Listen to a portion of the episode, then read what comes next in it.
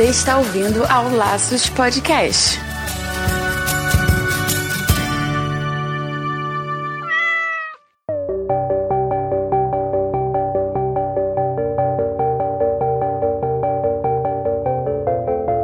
E aí, pessoal, todos bem-vindos ao Laços Dicas número 8. Aqui é o Wendy Bittar. E eu sou Marina Arinelli e é aqui no Laços que vamos discutir tudo sobre o seu animal. Hoje a gente tá com umas dicas aqui sobre fazer no lugar certo. Dicas valiosas. fazer o quê, né, Marina? O que será, né? O que, que a gente não consegue com o cachorro, com o gatinho? Faça no lugar certo. Eles sempre fazem ou no chão da cozinha, quando tá com visita, naquele tapete novo, né? O que será, né? Não é, Wendy? Sempre isso. Ou no tapete, né? No lugar onde você não quer que faça, que eles façam. Mas existem algumas dicas que a gente consegue fazer com que eles urinem e defequem no lugar que a gente quiser. Por exemplo, o quê? Vamos começar primeiro com um gatinho. Como treinar, né? Um gatinho novo. É, existe diferença pra gente treinar um gatinho novo e treinar um, um, gatinho já adulto que a gente adotou, alguma coisa assim? Ou é, é o mesmo raciocínio para treinar? Ah, o gatinho é uma maravilha, né? É muito Gato fácil? é incrível, é facílimo. Gato, você põe na caixinha, ele já sabe que é ali que ele tem que fazer as necessidades dele. Uma dica importante é lembrar de sempre colocar uma caixa para cada gato e uma mais. Então, por exemplo, eu tenho dois gatos, eu vou colocar três caixas de areia, porque o gato às vezes não gosta de fazer as necessidades numa caixa já suja ou às vezes que tenha cheiro de outro animal. Mas então, uma do ladinho da outra? Não, você pode até espalhar pela casa, assim. É, é, colocar em alguns lugares. Ou se você tem aqueles gatos que urinam insistentemente em um ponto da casa, põe uma caixa de areia ali, Entendi. tá? E tem gato também que não gosta do tipo de, de, de, areia que você coloca. Hoje em dia a gente já tem areia em cristal, areia-areia, um pellet de madeira também, que é, é, uma areia de gato, mas ela é em, em pedacinhos de madeira, assim, uhum. redondos. Tem sílica também, né? Uma vez eu vi é. sílica no supermercado. A sílica é um cristal. Ah, tá. Tem gato que não se adapta a uma delas. Tem gato que não gosta da sílica, tem gato que não gosta da madeira, tem gato que não gosta da areia. Então você também às vezes tem que vasculhar um pouco e descobrir o que o seu gato gosta de usar. Testar mesmo, né? Pode testar, isso. E areia de construção eu posso usar? Eu não gosto. Por, por problema por quê? de não, contaminação? É, pr primeiro por problema de contaminação, segundo porque não tira o cheiro da urina e do fezes de gato. Essas areias específicas para gato, elas conseguem é, reduzir o odor do xixi e do cocô. Ah, que legal. Então, quando você usa areia normal, fica um cheiro super ruim. Eu não gosto. E se você pegar, tipo, em algum lugar que você não sabe de onde vem essa areia, uhum. você pode ainda trazer contaminação pro seu gato. Então, não vale a pena. Eu acho que não vale a pena. E hoje em dia tem até esses, por exemplo, esses pellets de madeira ou algumas outras areias que elas são biodegradáveis. Então, já ajuda bastante. Tem algumas que você pode até jogar na, na privada, ah, que ela legal. dissolve. Então, vale a pena, às vezes, você procurar isso para evitar, né, produzir muito lixo. Então, gatinho, a dica é essa. E mesmo que o gatinho seja criado mais soltinho, assim, que ele, que ele tenha acesso a jardim, que ele tenha acesso à rua, é bom colocar a caixinha dentro de casa. É sempre bom ter uma por perto, né? Até para você conseguir observar se o animal urina ou defeca de maneira normal. Mas tem gato que depois para de usar. Se ele tiver uma vida livre muito grande, ele para de usar. É porque a primeira coisa, a primeira coisa que o veterinário pergunta quando a gente leva, qual é a cor da urina? Qual, não sei o que lá do cocô? Pô, a gente tem que saber, né? E é só assim que vai saber, só observando. Assim. Então a caixinha é sempre importante de visível. estar visível pra gente poder avaliar isso. Legal. E daí no caso do cachorro, daí já é um pouco mais trabalhoso, então. É mais trabalhoso porque você tem que ensinar onde ele tem que fazer, né? E o filhotinho, quando a gente pega um filhotinho, ele pode fazer, por exemplo, se você quer que ele faça no tapete higiênico, o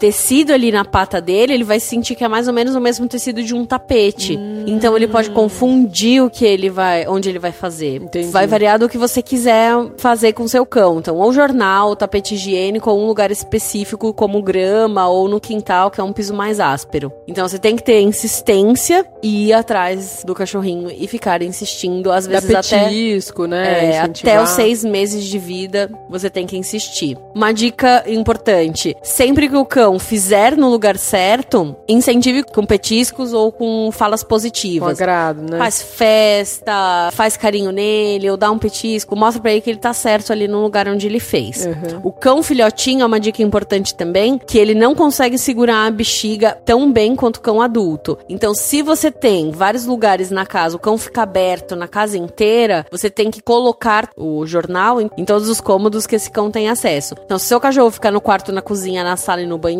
um tapete e um jornal em cada lugar pra ele saber que é ali onde ele faz o xixi. Dica número 3 importante. Três, eu já falei duas, né? Terceira dica importante. Sempre que o animal fizer num lugar errado, briga com ele, mostra que você não ficou feliz e faz ele caminhar até o local onde você quer que ele faça. Porque senão ele sai do chão e depois é colocado num lugar onde é o tapete. Ele não sabe qual é o caminho até o tapete. Então briga, né? Mostra pra ele que você não ficou feliz, atrai ele até o tapete de alguma forma e ali em cima do tapete você fala: "Aqui, muito bem", faz o carinho e dá o petisco ali em cima, Pra ele associar o tapete com coisas positivas. E esse brigar é falar severamente, é, é reprimir verbalmente, né, Marina? Verbalmente, é. Ou algum barulho forte, mas não precisa agredir o animal, nunca. Uhum. Tá? Porque senão ele vai também associar isso a uma coisa ruim. Às vezes ele pode defecar, teve uma dor de barriga, defeca num lugar errado e fica com medo. Então não precisa desse extremo. Uhum. Briga, né, com forma verbal, seja bem firme, então não de uma forma bem firme. Pode fazer um barulho, às vezes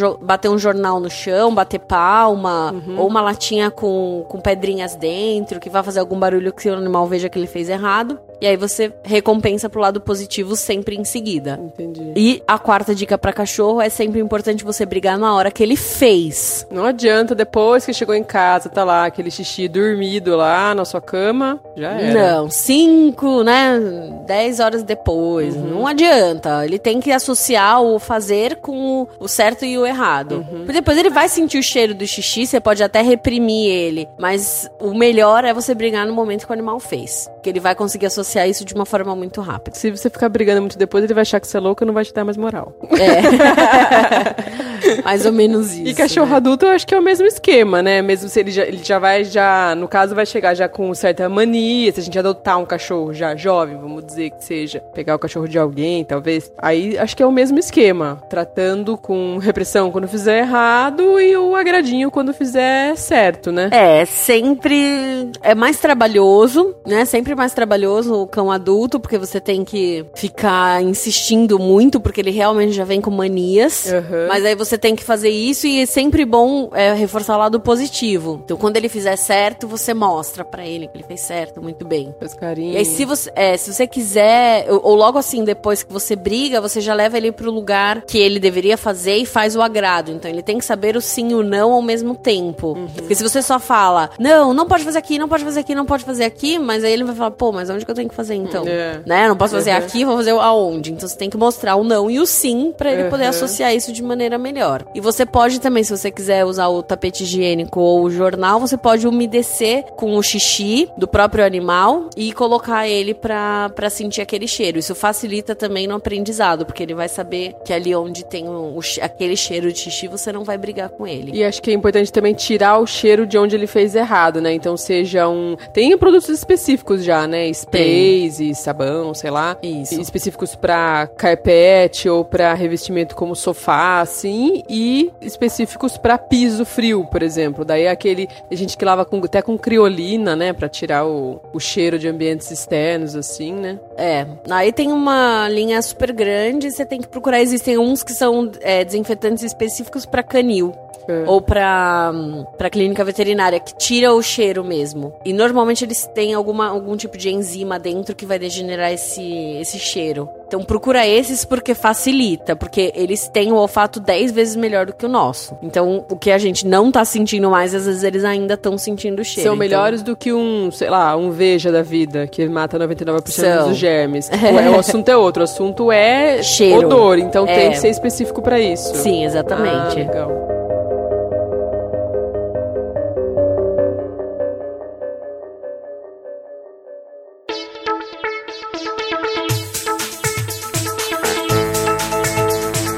É isso aí, gente. Nossas dicas rápidas aqui sobre fazer no lugar certo. Acho que a gente ajudou bastante, né? Boa sorte, pratica bastante em casa. é o jeito, o jeito é praticar. Um beijo, pessoal. Até semana que vem. Um beijo, até.